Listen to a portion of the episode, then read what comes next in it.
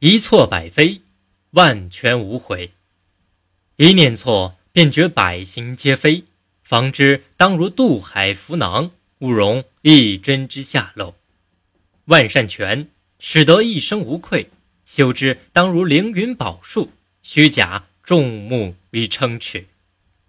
这段话的意思是说，因为一念之差而办错了事，就会使你觉得所有行为都有过失。所以谨防差错，就像渡海携带的气囊一样。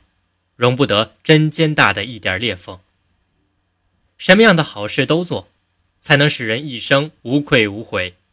所以修身就像西方佛地的凌云宝树，要靠众多的林木扶持一样，要多多积累善行。楚怀王曾与项羽、刘邦约定，先入关者为王。结果刘邦的十万大军首先攻入咸阳，推翻了秦朝，屯驻在坝上。项羽率领四十万大军晚到了一步，驻扎在新丰鸿门。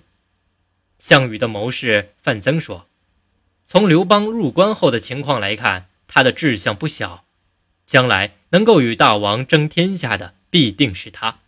不如趁现在他羽翼未丰的时候将其除掉，以免将来后患无穷。”项羽同意设鸿门宴处死刘邦。